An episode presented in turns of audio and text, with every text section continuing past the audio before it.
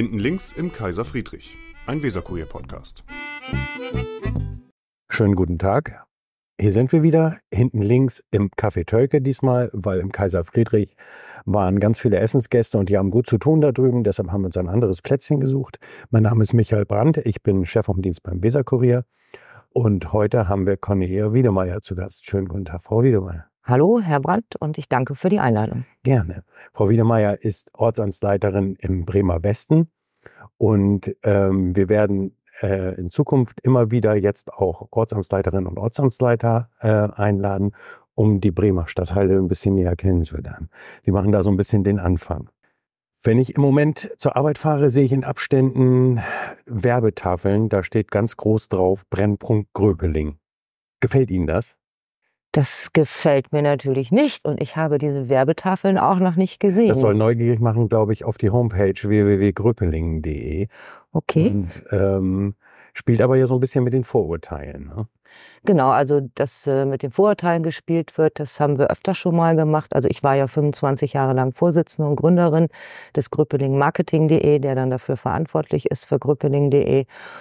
Und äh, ja, es gibt viele Vorurteile über Grüppeling und wir versuchen die auszuräumen. Sie kennen sich richtig gut aus im Bremer Westen, ne? Ja, also sind, ich. Sie sind, da, Äh, sind Sie da geboren? nein, ich habe die ersten sechs Jahre habe ich in Schwachhausen gelebt, dann in Osterholz und äh, bin dann später erst nach Walle und 1990 oder 1989 nach Gröpeling gezogen. Und wollten oder wollen jetzt nach Findorf umziehen? bin jetzt nach Findorf umgezogen. Das hat allerdings nichts damit zu tun, dass mir Grüppeling nicht mehr gefallen hat, sondern äh, aus familiären Gründen. Wir haben gemeinsam mit den Kindern da gebaut. Ja. Sie haben ja eine lange ähm, politische Karriere hinter sich in Bremen. Ne? Sie waren sehr lange Bürgerschaftsabgeordnete, drei Ja, Legislaturperioden. zwölf glaub ich. Jahre. Zwölf Jahre. Und ähm, angefangen haben Sie äh, mit Wirtschaftswissenschaften. Sie haben an der Bremer Uni Wirtschaftswissenschaften studiert. Genau, ich habe eine kaufmännische Ausbildung gemacht, Industriekauffrau, habe dann äh, zeitlang gearbeitet und habe dann, als die Kinder da waren, habe ich mich entschieden, Wirtschaftswissenschaften zu studieren. Das habe ich dann vier Jahre an der Bremer Uni gemacht, mit Diplom abgeschlossen. Ja, Bei Rudi und Hickel. ich hatte mir andere Professoren ausgesucht. Und, Aber bei Rudi Hickel hatte ich auch die ein oder andere Veranstaltung. Klar. ja. Warum hatten Sie sich damals für Wirtschaftswissenschaften interessiert? Was hat Sie daran gereizt? Ähm, Also, also in einer kaufmännischen Ausbildung ist das ja, Ja. erstmal, äh, liegt der Bereich ja schon mal nah. Und ich fand es immer spannend und Wirtschaftswissenschaften ist eben auch was, ich habe eben halt auch nicht äh, reine Betriebswirtschaftslehre studiert. Wir hatten in Bremen damals auch noch das Projektstudium. Mhm. Und die Wirtschaftswissenschaften in Bremen setzen sich zusammen aus gleichen Anteilen Betriebswirtschaftslehre und Volkswirtschaftslehre, eben ganz viel auch mit gesamtgesellschaftlichen Zusammenhängen. Und eins meiner Steckenpferde da war da auch die Finanzpolitik. Mhm. Das heißt, politisches Bewusstsein war da auch damals schon da bei Ihnen. Ja, politisches Bewusstsein war schon da. 91 sind Sie, glaube ich, in die SPD eingetreten. 91 bin ich in die SPD eingetreten. Warum? Ähm, das ist eigentlich aus dem Ehrenamt heraus äh, passiert. Ich habe damals den, die erste private Kindergruppe in Grüppelingen mitgegründet, den Verein Kinderleben. Okay. Und äh, ja, hab, hatte da das Gefühl, also da läuft einiges nicht so richtig und äh, hatte das Bedürfnis, da mitmischen zu wollen. Und äh, ja, dann bin ich in die SPD eingetreten. Dann war ich sachwendige Bürgerin im Beirat, im Bildungsausschuss kurze Zeit. Und dann wurde ich nominiert für die bremische Bürgerschaft. Hat man mich gefragt, kannst du dir das vorstellen?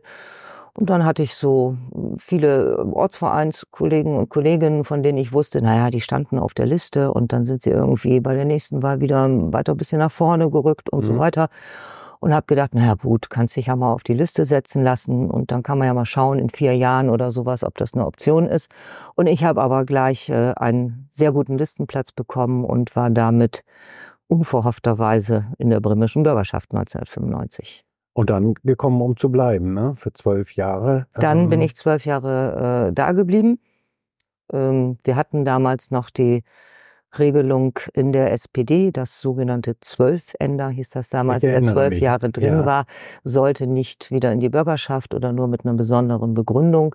Und der Parteitag oder die Mandatskommission hatte damals sich entschieden, dass sie alle Zwölfender sozusagen gar nicht erst mehr auf die Liste nehmen. Das, war, das ist aber nicht friedlich über die Bühne gegangen, ne?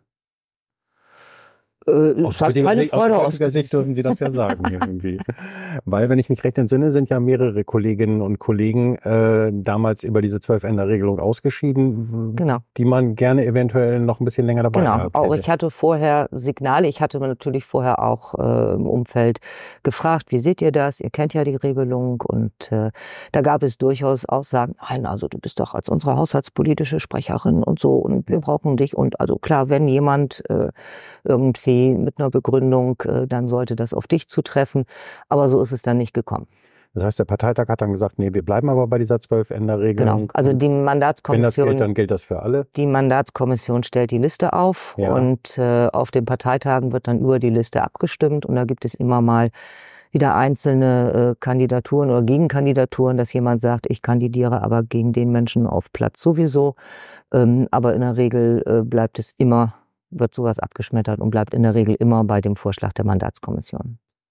Wie sind Sie damit umgegangen?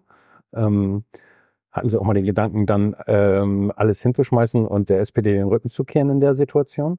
Nein, das, das hatte ich nicht. Äh, ich habe auch äh, ordnungsgemäß natürlich die Legislaturperiode in einmal in Funktion zu Ende gebracht. Ich ja. war auch stellvertretende Fraktionsvorsitzende zu der Zeit. Und auch sehr lange ähm, finanzpolitische Sprecherin, ne? Ja, ich war Haushalts- und äh, finanzpolitische Sprecherin. Ja. Eigentlich gleich von äh, Anfang an bin ich in den Haushaltsausschuss gekommen. Mhm. Auch das war damals keine Selbstverständlichkeit. Es kamen eigentlich nur Leute rein, die schon lange in der Bürgerschaft waren.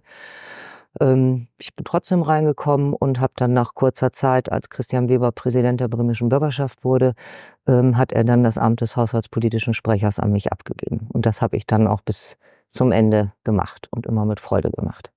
Und was kam danach?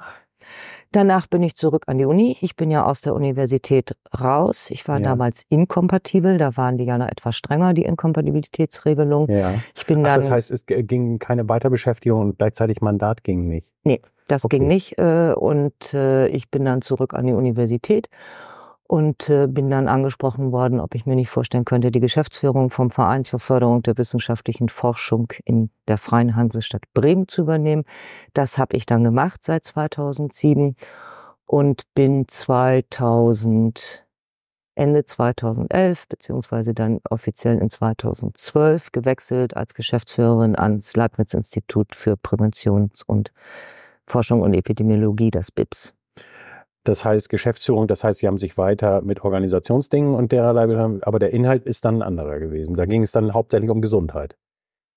Ja, bei mir ja Beim, nicht, als kaufmännische Geschäftsführerin ja, okay, nicht. Okay. Da haben sie ja die ganze äh, Verwaltung äh, zu managen und äh, das BIT befand sich damals im Aufbau, wurde gerade überführt in die Leibniz-Gemeinschaft. Ja. Also da standen ganz, ganz viele auch strukturelle Dinge an und äh, ja, das habe ich dann äh, gut zehn Jahre oder etwas über zehn Jahre die Funktion wahrgenommen. Aber in der Zeit kriegt man ja auch ein bisschen was von den Inhalten mit. Ne? Ja, natürlich. Das, also das äh, geht nie ohne und es gab immer eine enge Zusammenarbeit auch äh, mit der wissenschaftlichen Direktorin und ja. mit den wissenschaftlichen Abteilungsleitungen. Also das ist klar. Das BIPS arbeitet ja auch in die Stadtteile rein, ne? Das BIPS hat verschiedene Forschungsprojekte, die in den Stadtteilen auch ja. äh, wirken. Ja was die Anknüpfung ist. Warum, äh, warum haben Sie dann äh, Ihren Hut in den Ring geworfen äh, um nochmal ins Ortsamt zu gehen. Was war da der Reiz? Ähm, also ich bin angesprochen worden, ob ich mir das nicht vorstellen kann, weil die bisherige Amtsinhaberin Ulrike Pahler ja dann äh, im vergangenen Jahr in Ruhestand gegangen ist. Mhm. Und dann habe ich mir das überlegt und dann habe ich gedacht, ja, Mann, das wäre eine gute Sache, rundet so meine Biografie ab. Ich habe immer gerne Politik gemacht. Ich habe auch als Bürgerschaftsabgeordnete und auch in den Funktionen, die ich da hatte, auch immer versucht, mich äh, für Stadtteile einzusetzen, insbesondere natürlich für den Bremer Westen oder für insbesondere sozial benachteiligte mhm. Stadtteile. Da hatte man als äh, Haushaltspolitikerin ja durchaus eine sehr gute Übersicht, was sich auch in den einzelnen Ressorts tut. Und dann habe ich gedacht, das könnte noch mal ein Reiz sein und eine Herausforderung. Ähm, ich äh, dieses Amt war für mich klar, wenn ich mich da bewerbe, kommt auch nur der Bremer Westen in Frage. Also ich mhm. hätte mich jetzt nicht für Stadtteile beworben, äh, um Ortsamtsleiterin zu werden, äh, die mir nicht so vertraut die nicht, sind. Die Sie nicht kennen. Das genau. heißt, Sie haben das schon als das Fund empfunden, dass, genau. dass, Sie, dass Sie da groß geworden sind oder da lange gelebt genau. haben und sich praktisch an jeder Ecke um auskennen. Genau. Und auch die Defizite schon kennen. Ja. Und die, und die Stärken. Und die Stärken. Da, da fragen wir Bin gleich nach, weil, immer dafür, weil wir können ja, wir können ja die Chance durchaus auch nutzen, dass wir gleich mal ein bisschen Werbung machen für den Bremer Westen. Ne? Kann er, glaube ich, ganz gut gebrauchen. Das Ortsamt ist zuständig für drei Stadt. Also 100.000 Menschen ungefähr. Die ungefähr 100.000 Menschen. Es sind die drei Stadtteile, Gröpeling, Walle, Findorf. Und in Walle haben wir die Besonderheit, dass die gesamte Überseestadt dazukommt, die man eigentlich ja schon fast als eigenen Stadtteil bezeichnen kann, sowohl von der sagen, Größenausdehnung das geht da als auch los bei Ostlepshausen. Sie ja, da ist dann noch ein bisschen Wasser dazwischen, genau. Ja. Das, sie haben die, sie haben die Übersee, das reicht bis zum Stefanitor ja. und äh, bis zur Nordstraße und sie sind praktisch äh, gegenüber von, äh, ja, von, von Grüppeling, Waterfront, äh, Getreideverkehrsanlage. Es ist ein Riesengebiet. Aber, aber ich meine, ich meine auch das Ganze, das reicht ja bis zur, äh, ich sag mal, Tierheim-Hemmstraße bis ja. äh, auf der anderen Seite Gewerbegebiet Schragestraße. Genau. Und dann bis in die. Aus äh, bis an die Grenze zu äh, Burg. Das heißt, das Ortsamt, was Sie leiten, ist ja eigentlich schon fast ein Bezirksamt, ne? Ja. Von, von, von, der, von der Stadt her. Aber das gibt es ja im Bremen nicht. Das gibt es ja nicht in, genau. in der Stadt. Nee, das ist, das ist wahr.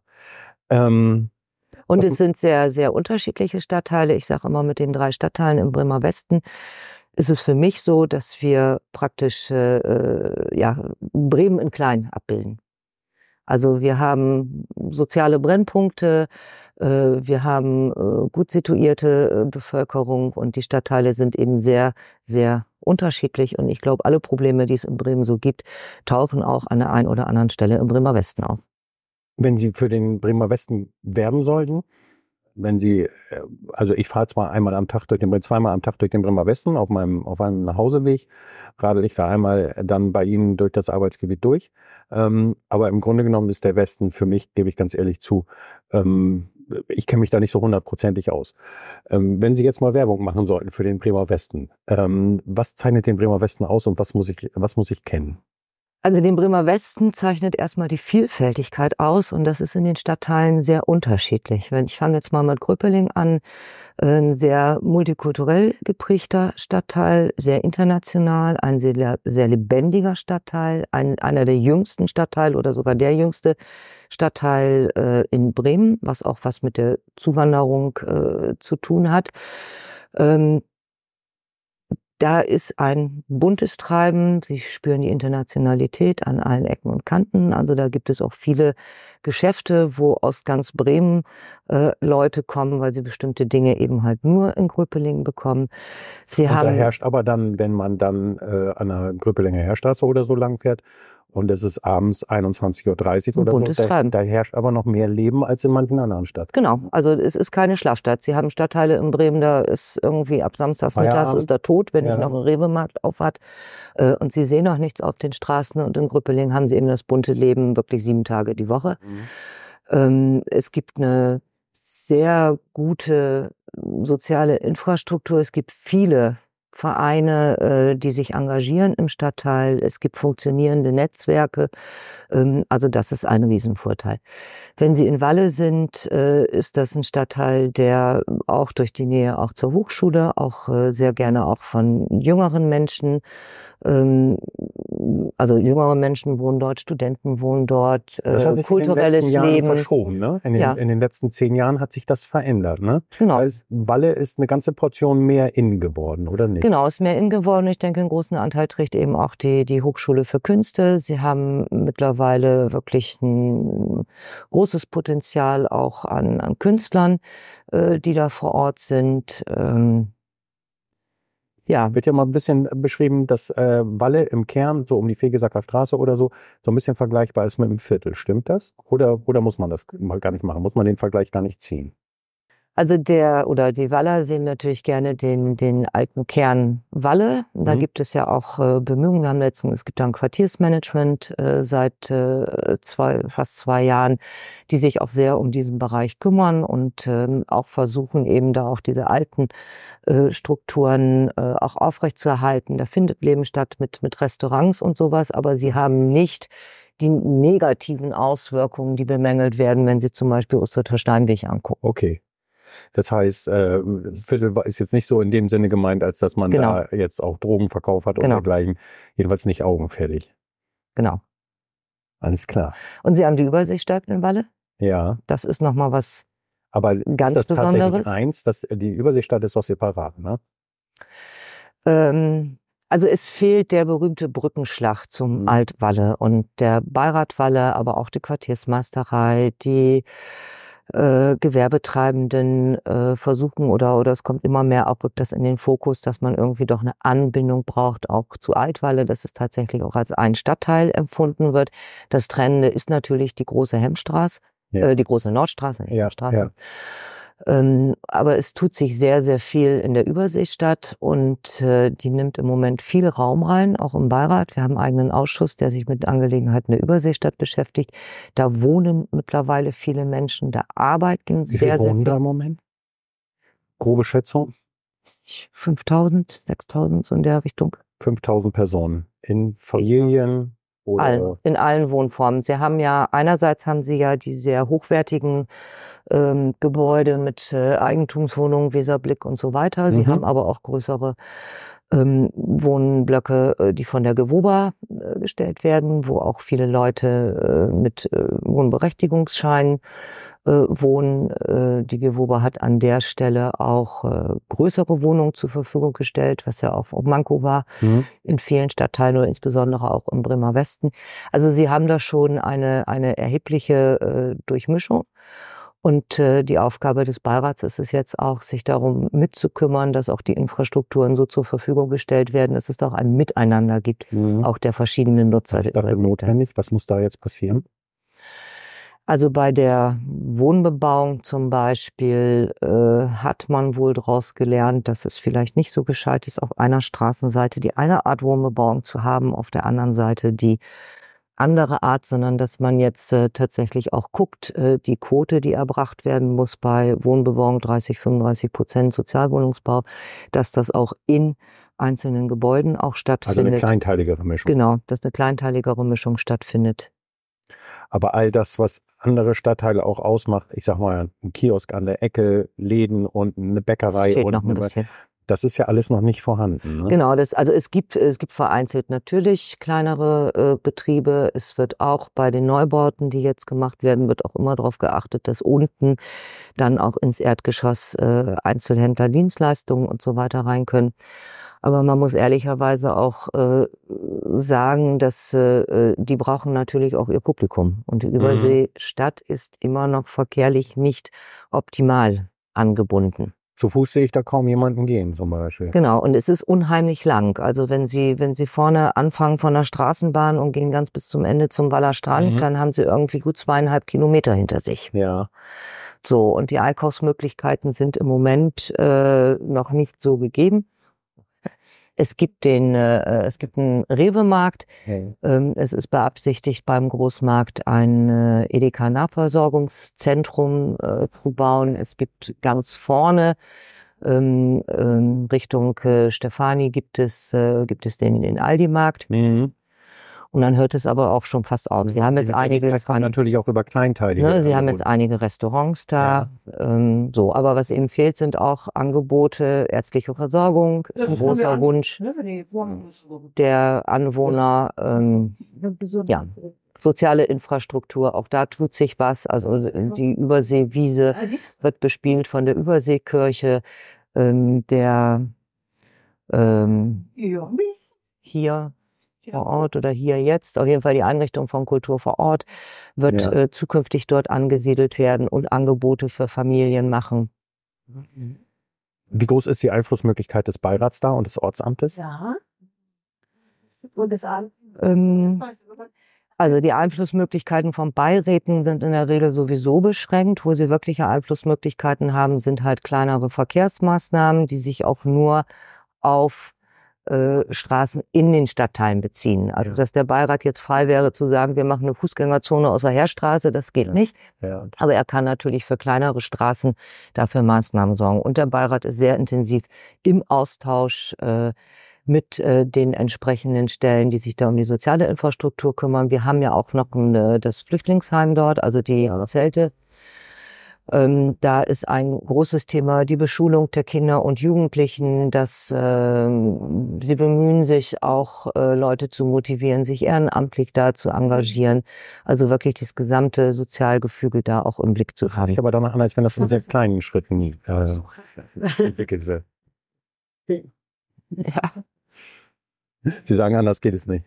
Nein, es tut sich viel. Es Ja. gibt auch Träger, äh, die sich kümmern, aber es gibt eben auch der Beirat, der auch versucht, dann auch Netzwerke zu schaffen, dass auch die verschiedenen Träger, die sich an verschiedenen Stellen da kümmern, dass die auch zusammenkommen, dass die sich austauschen, dass es ein Gesamtes gibt. Ähm, es gab äh, massive Beteiligung und den Wunsch auch des Beirates, sich darum zu kümmern, dass wir Spielflächen haben. Also die Diskussion um den äh, Hilde-Adolf-Park oder äh, Ja. das Franz-Pieper-Karree ist unter Beiratsbeteiligung, Ja. äh, sind da die Ideen mit eingeflossen, sind Hilde-Adolf- Planung. Der Hilde-Adolf-Park ist nicht so richtig ansehnlich, ne? Nee, aber das kommt ja noch. Da hat es äh, ein Gestaltungsgremium gegeben, da Ja. haben Planer, Landschaftsplaner, aber auch Vertreter, die sich mit äh, Spielplätzen beschäftigen, äh, haben sich damit befasst. Da gibt es erste Planungen und da geht es jetzt weiter und das äh, wird also demnächst dann umgesetzt. In welcher Form und ob wirklich alle Planungen verwirklicht werden, hat natürlich auch immer was mit Haushalt zu tun. Da sind Spielflächen geplant und was ist noch da geplant? Spielflächen, Aufenthaltsflächen, viel Grün und eben kein klassischer Spielplatz einfach nur für Kinder bis zwölf Jahren, sondern ach, wo man skaten kann, äh, wo man sich aufhalten kann, wo man Wiesen nutzen kann. Also da ist vielfältig was geplant, wirklich für jung und alt. Mhm. Lass uns nochmal zurückkommen nach Gröpeling. Ähm, wir können nachher auch nochmal über Findorf Genau, sprechen, aber, genau. aber wird man Findorf, Findorf erscheint von außen immer so ein bisschen als der unproblematische Stadtteil, ne? Ist das so?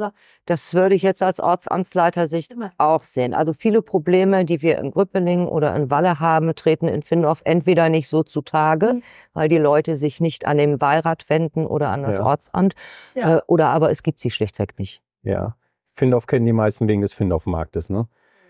Der hat Findorf-Markt, Strahlkraft, äh, ne? der hat eine Ja. enorme Strahlkraft, äh, aber auch, äh, wir haben durchaus auch interessante Geschäfte auch in der Hemmstraße, in der Münchner Straße, also die Ecke. Da gibt es auch eine, äh, den Verein der Findorfer Geschäftsleute, der da sehr aktiv ist, jetzt gerade eine neue Stadtteilmanagerin auch Ja. bekommen hat. Äh, und wir haben in nächster Zeit das Gestra-Gelände. Sehr gut, doch einfach, finde ich. Ne? Ja. Gibt Ja, es ähm. Probleme von Findorf? Hat Findorf Probleme? Super. Haben Sie da irgendwas auf der Agenda?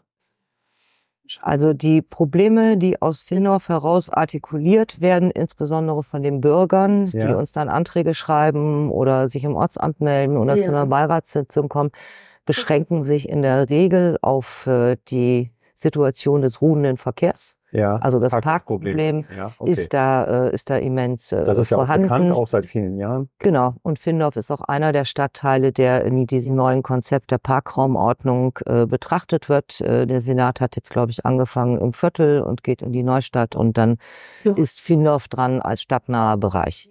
Weil Sie ja sehr, sehr, in viel, sehr vielen Straßen eine sehr enge Bebauung haben in Findorf, auch über mehrere Etagen und aus einer Zeit, als halt Stellplätze nicht, nicht berücksichtigt worden sind bei der, bei der Genau, und die. Autos auch noch kleiner waren. Wenn ich da diese, diese Siedlung direkt neben der Bürgerweide sehe und solche Sachen.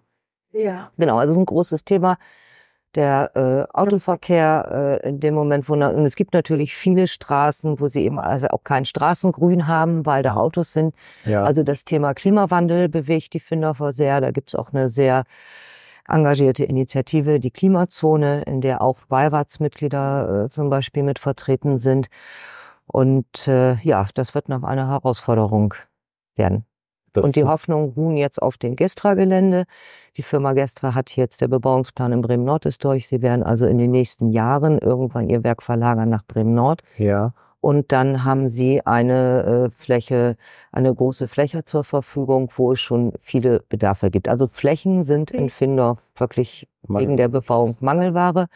Es war schon sehr schwierig, äh, Flächen zu finden, zum Beispiel für einen dringend benötigten Kindergarten. Der wird Ja. jetzt auf der Bezirkssportan oder am Rande der Bezirkssportanlage gebaut. Äh, Und äh, auf dem Gestra-Gelände, da verbinden sich eben jetzt die Hoffnung der Findorfer, dass man da viele dieser Wünsche umsetzen kann. Zum Beispiel? Immer wieder gefordert wird eine Quartiersgarage, wir brauchen Schulen, wir brauchen Kindergärten, wir brauchen äh, Freiräume, äh, in denen die sich aufhalten können. Und äh, man möchte natürlich äh, ein, ein Quartier da schaffen, was dann auch klimafreundlich ist und äh, ja, Das heißt, Sie wollen alles auf einem Grundstück unterbringen.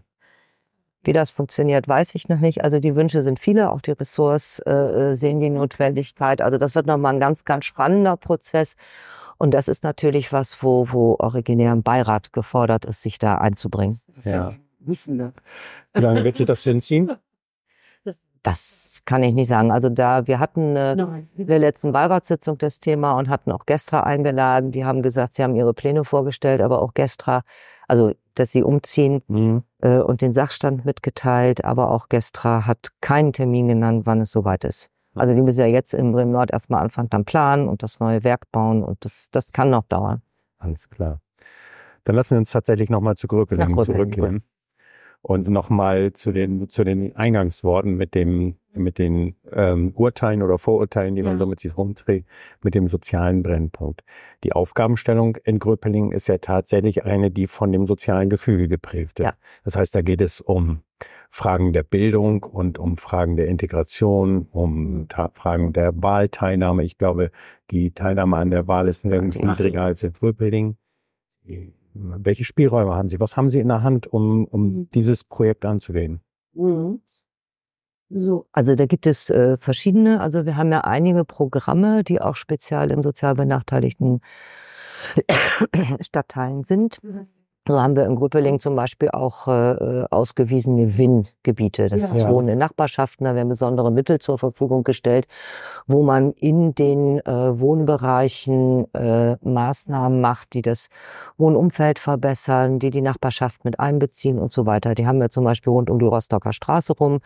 Äh, da sitzt der Quartiersmanagerin. Oder die haben wir auch in Ostertshausen. Das gehört Mhm. ja auch mit zu Grüppeling in Wohlers-Eichen. Dann gibt es noch das äh, integrierte Entwicklungskonzept. Äh, das reicht eigentlich von Walle bis nach Ostlepshausen entlang der Heerstraße. Da wurden verschiedene Arbeitsgebiete ähm, ähm, identifiziert. Unter anderem sind über das IEK äh, Bewegungsmöglichkeiten im Grünzug West geschaffen worden. Also nicht nur klassische Spielplätze, die auch, aber eben halt auch so ein paar besondere Bewegungsmöglichkeiten. Über dieses äh, Konzept wurde dafür geworben, dass in Grüppening zum Beispiel eine einheitlichere Fassadengestaltung stattfindet. Ähm, wenn Läden aufmachen und machen da irgendwie Beleuchtungskonzepte oder sowas, dass sie Ja. da Unterstützung erfahren können. Wir haben ein Sanierungsgebiet gehabt lange Zeit und es wird gerade geprüft, ob es ein weiteres Sanierungsgebiet gibt auf der einen Seite der Grüppelinger Heerstraße vom Depot bis hin zum berühmten Liegnitz-Quartier. Das ist hinten die Ecke, wo es rübergeht auch äh, zur Waterfront. Ja. Da äh, muss einiges äh, gemacht werden, sowohl auch an der, an der äh, Bausubstanz, wobei die meisten Häuser natürlich immer im Privateigentum sind, aber auch an Unterstützungsmaßnahmen für die Bevölkerung, die wir da vorfinden. Ähm, wir haben äh, in den Quartieren äh, verschiedene Anlaufpunkte, also Kultur vor Ort ist da zum Beispiel sehr aktiv. Das ist äh, das, hat- was Sie vorhin meinten mit der sozialen Infrastruktur. Das heißt, Genau. es gibt sehr viele kleine Initiativen Genau, und sehr viele Beratungsangebote, genau. Die Und dann die im aber Netzwerk wirklich- oder in der, in der Genau, die aber wirklich äh, auch vor Ort gehen. Also Kultur vor Ort hat zum Beispiel in den Wohnquartieren ehemalige kleine Ladengeschäfte, Kioske, die vorher eher problematisch waren vom Publikum her und was da so gemacht wurde, die jetzt auch von den Wohnungsbaugesellschaften teilweise dann zur Verfügung gestellt werden, damit da Treffpunkte sind, wo Angebote für Kinder sind, äh, für Frauen, für Familien, also einfach, wo die sich sinnvoll auch beschäftigen können. Äh, es gibt äh, temporäre Spielstraßen, äh, die eingerichtet wurden, wo freitags in der Zeit zum Beispiel von 15 bis 18 Uhr die Straße dann den Kindern zur Verfügung steht, wo dann betreut auch äh, Angebote äh, zum Spielen stattfinden. Also da gibt es ganz äh, viele kleine Dinge, die da passieren. Den, den. Erfolg oder Misserfolg dieser Vielzahl von Projekte kann man ja messen, indem Ja. man ähm, äh, über das Bildungsmonitoring oder über Armutsquoten, die dann äh, bekannt gegeben werden. Ja. Das gelingt über den langen Zeitraum immer nicht so richtig. Ne? Wenn man jetzt, äh, ja, aber über vergangenen- langen Zeitraum wechselt ja auch wieder die Bevölkerung. Und Sie haben nach wie vor die Situation, dass in Gröpeling Wohnraum günstig ist. Äh, Sie haben immer die Situation äh, bei Mig Migration, dass die Leute natürlich gerne dahin gehen, wo Mhm. sie schon Leute kennen, also ob es Familien sind oder wo eine gleiche Ethnie ja. äh, praktisch schon vor Ort ist. Von daher würde ich jetzt diesen Bildungsmonitor und, und sowas nicht allzu viel äh, äh, zuschreiben. Also ich würde Das heißt, eher Sie sagen, sagen, die man, Leute man tauschen sich auch immer wieder aus. Es kommen Genau. neue Leute Genau. und genau, ähm, also bis sie Wirkung haben. Also woran wollen Sie denn Bildung messen? ja. Äh, daran, wie viele Abiturienten in Gröpelingen sind. Haben Sie schon mal das Problem, was wird denn eigentlich gemessen? Gucke ich nach, wo eine Schule ist? Ja, die haben wir in Gröpelingen nicht. Also Sie können in Gröpelingen kein Abitur machen. ja. So, äh, haben Sie die Möglichkeit zu gucken, wo kommen die Kinder ursprünglich her? Wenn Sie da messen, so und so viele Abiturienten, in Neuss gab es eine Statistik, wo man feststellte, in Gröpelingen, also in, was weiß ich, in Findorf waren es über dem Bremer Durchschnitt und in Gröpelingen waren es deutlich unter dem Bremer Durchschnitt. ja. Stand aber leider nicht dabei, wie das jetzt gemessen wurde. Ähm, so, und es ist natürlich, da vergehen 13 Jahre, bis so ein Kind in die Schule kommt. Und sie Ja. müssen anfangen, eigentlich schon vorne. Und da sind, äh, da sind gerade in Öppelingen auch die Kindergärten sehr engagiert, also auch mit äh, Förderung, auch im, angefangen im frühkindlichen Bereich äh, und äh, dann eben bis hin auch äh, zum Schulalter, damit die Kinder überhaupt erst fit sind, dass sie auch in die Schule kommen. Und trotzdem ist es ja so, dass es bestimmte Gruppen gibt, äh, die schwieriger zu erreichen sind. Das ist ja inzwischen zum Beispiel äh, Jungs mit Migrationshintergrund Genau. sind in einem bestimmten, in einer bestimmten Altersphase ganz besonders schwer zu erreichen. Ähm, und das prägt ja dann auch für eine lange Zeit. Das ist ja die Gefahr, die dahinter steckt dann. Ähm, Deshalb die vielen Angebote, die wirklich vor Ort dort stattfinden, wo die Leute sind. So, man wird nicht alle erreichen können, aber ein, ja, ein Teil. hm. Und es gibt sehr viele engagierte äh, Gröpelinger Jugendliche. Also wir haben ja eine Aufgabe der Ortsämter, ist auch sich um Jugendbeteiligung zu Ja. kümmern. Und äh, wir haben die Form der Jugendforen. Das sind also nicht gewählte Mitglieder, sondern Jugendliche, die sich zusammengefunden haben und sich für den Stadtteil einsetzen. Und wir stellen seit Jahren fest, die engagiertesten Jugendlichen gibt es in Gröpeling. Und die haben das Jugendforum in Gröpeling, äh, was wir haben, äh, das Nee. hat, äh, hat einen kleinen Filmbeitrag gemacht, der wurde in der Kunsthalle gezeigt, der äh, hat dann international Beachtung gefunden. Die sind letztes Jahr nach Metz gereist, haben da ihren Film vorgestellt auf einem internationalen äh, Festival. Also da gibt es ganz, ganz viel Potenzial Das heißt, bei das diesen eine jungen Bild von Menschen. Gröpeling gibt es auch nicht. Das gibt es nicht. Und so vielfältig wie der, wie der Stadtteil ist, so vielfältig sind auch die Potenziale. Man muss sie nur erkennen und man muss sie heben und man muss sie nutzen. Ortsamtsleiterinnen werden für zehn Jahre gewählt. Ja. Als sie gewählt worden sind, im vergangenen Mai war es, glaube ich, ne? Ja, ich Ah. bin im Februar gewählt worden und habe zum 1. Mai dann die Stelle 1. Mai. angetreten, genau. Im Alter von 61 Jahren. Ja, Machen Sie das, bis Sie 71 sind? Oder können Sie es jetzt noch nicht sagen? äh, das kann ich jetzt noch nicht sagen. Also da muss man einfach auch gucken, wie sich was, äh, wie sich was entwickelt, wann vielleicht auch ein idealer Zeitpunkt ist, äh, sich auch zurückzuziehen und vielleicht auch, ja, nach Nachfolgern zu gucken oder so. Aber ich bin erstmal für zehn Jahre gewählt und ich werde garantiert nicht, wenn ich das gesetzliche Rentenalter äh, erreiche, sofort den Griffel niederlegen. Das heißt, Sie wollen in den nächsten zehn Jahren danach richtig was schaffen. Ja. Wie du auch mit. Mein Anspruch ist es, die Beiräte in ihrer Arbeit bestmöglich zu unterstützen, äh, dazu beizutragen, dass die Beiräte auch Erfolge äh, erzielen können in der kommunalen Politik mit dem, was sie machen und damit hoffentlich auch die Bürger dafür zu gewinnen, dass sie erkennen, wie wichtig diese Politik vor Ort ist, dass es sie selber persönlich auch angeht, was da passiert du und vielleicht auch mal wieder bessere Wahlergebnisse zu erzielen. Und dann auch mal in den Beirat zu kommen und sich mal die Ja. Debatte anzuhören, weil so richtig viele sind da ja immer nicht in den Beirat. Das ist ja unterschiedlich. Also wenn Sie Gröpeninger Beiratssitzungen besuchen, dann haben Sie es manchmal durchaus mit 100 äh, äh, Bürgern äh, zu tun. Okay, bei welchen Themen? Zu allen Themen. Also die sind sehr wach, sehr aufmerksam. Und ein Thema, was immer wieder Beiräte beschäftigt, ist natürlich Müll. Ja. Ähm, auch da wird ganz viel getan, dass sich die Situation verbessert. Aber das ist irgendwie so ein bisschen wie so ein Kampf äh, mit Windmühlen. Verkehr beschäftigt die äh, Beiräte und äh, in, in Gröpeling eben auch die The- Themen Kinderbildung. Also es ist sehr, sehr vielfältig. Mhm. Alles klar, Frau Wiedemeyer. Vielen Dank für das Gespräch. Das war's schon. Ich bedanke mich. Gern. Das war Hinten links im Kaiser Friedrich, ein Weserkurier-Podcast.